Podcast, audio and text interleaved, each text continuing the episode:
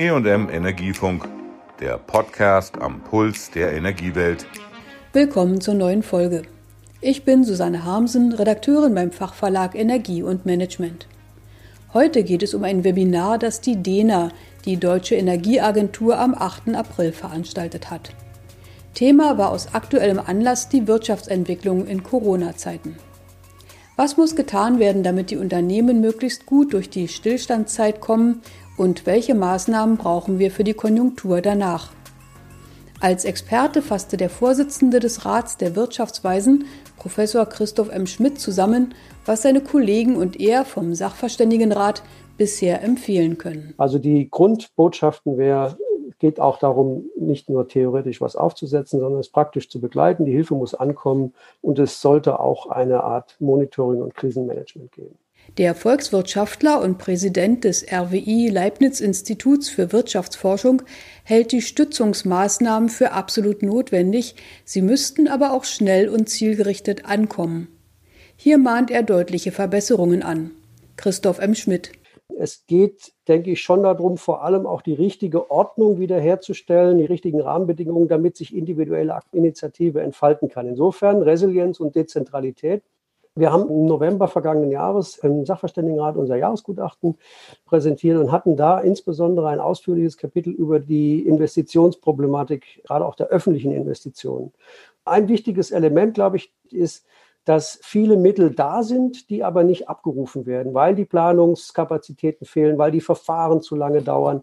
Das war vor der Pandemie richtig und das ist jetzt auch wieder richtig. Also da anzusetzen ist ein ganz wichtiges Element und vor allem in, in, gewisser Weise, das kostet ja noch nicht mal was. Sabine Nallinger, Vorständin der Stiftung 2 Grad, ist im engen Dialog mit Unternehmen, die sich für Klimaschutz einsetzen.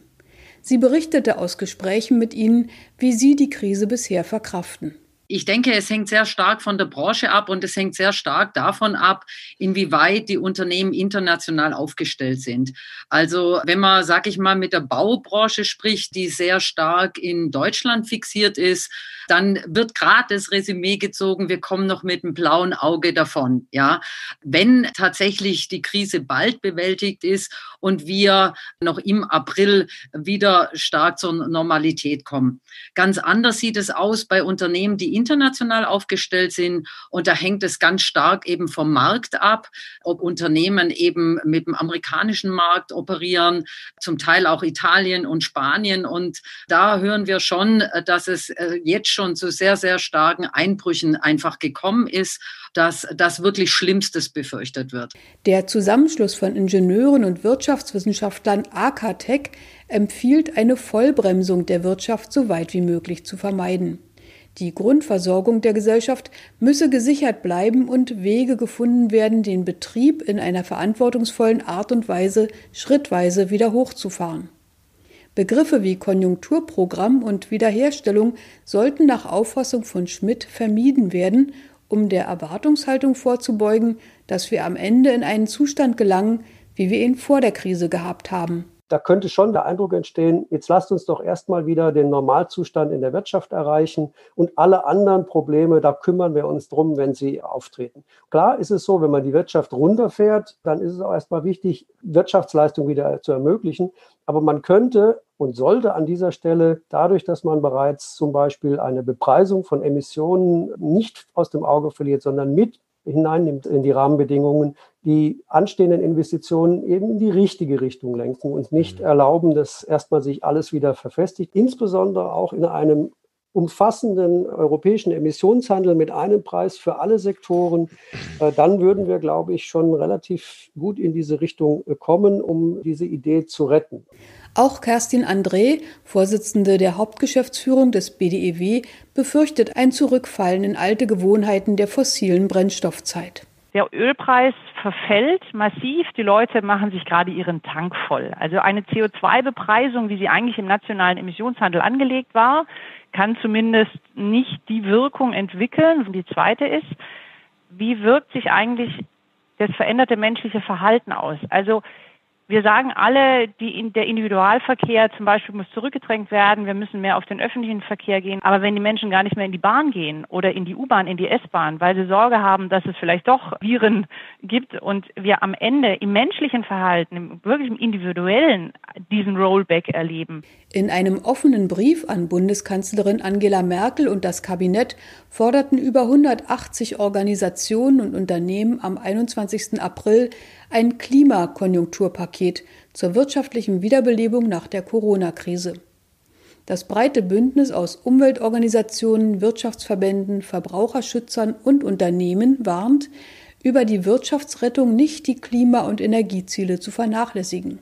Es wäre fatal, den kommenden Wohlstand erneut auf fossile Strukturen aufzubauen und die Chance für einen Neuanfang nicht zu nutzen, meint auch Kerstin André vom BDEW. 2019 ist eigentlich das Jahr gewesen, wo tatsächlich das ganze Thema Klima- und Energiewende angekommen ist in der Politik. Wir wurden auf einmal, sollten die Vorreiter werden für Klimaschutztechnologien. Die Unternehmen waren in den Startlöchern, die Startups haben sich noch mehr auf den Weg gemacht. Also da, das war so kurz vorm Durchbruch.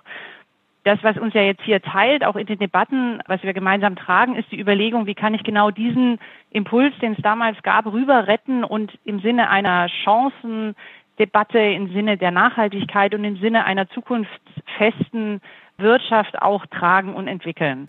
Durch ein intensiviertes Monitoring vor allem der systemrelevanten Wirtschaftsbereiche soll die Reaktionsgeschwindigkeit und Resilienz erhöht und der soziale Frieden gesichert werden, meint Christoph Schmidt.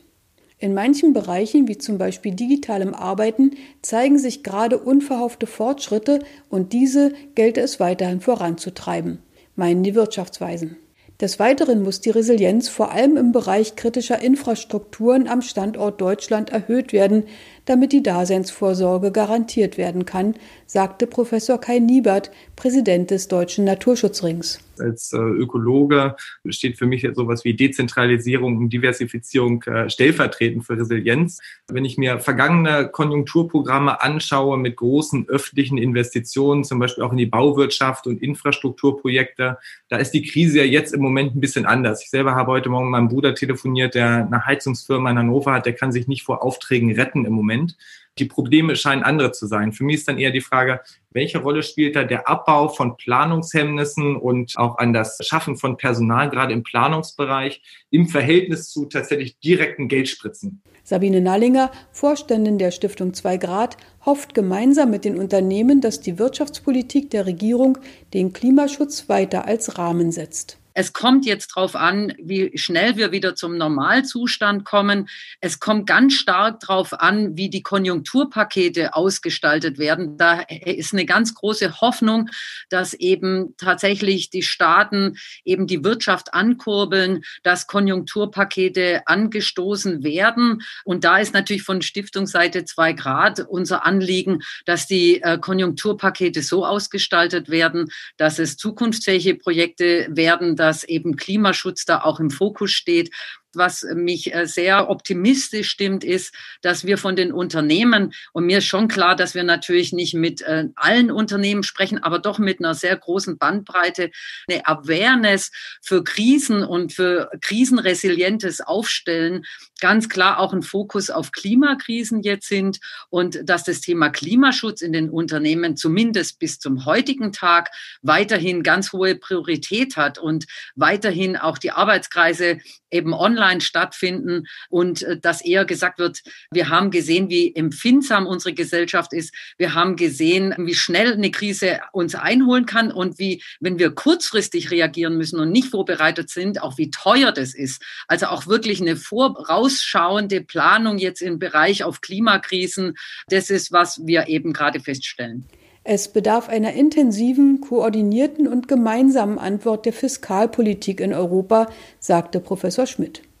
Die europäische Dimension sei zentral in der Stabilisierungsphase und so sollte von der Bundesregierung ihre Ratspräsidentschaft in der zweiten Jahreshälfte 2020 genutzt werden, den gemeinsamen Binnenmarkt und die Solidarität in Europa zu stärken. So ein Fazit des Webinars. Das war die heutige Folge zum DENA-Webinar für die Wirtschaftshilfe in Zeiten von Corona. Tschüss, sagt Susanne Harmsen. Das war der EM Energiefunk. Bleiben Sie voller Spannung. und bis nächste Woche.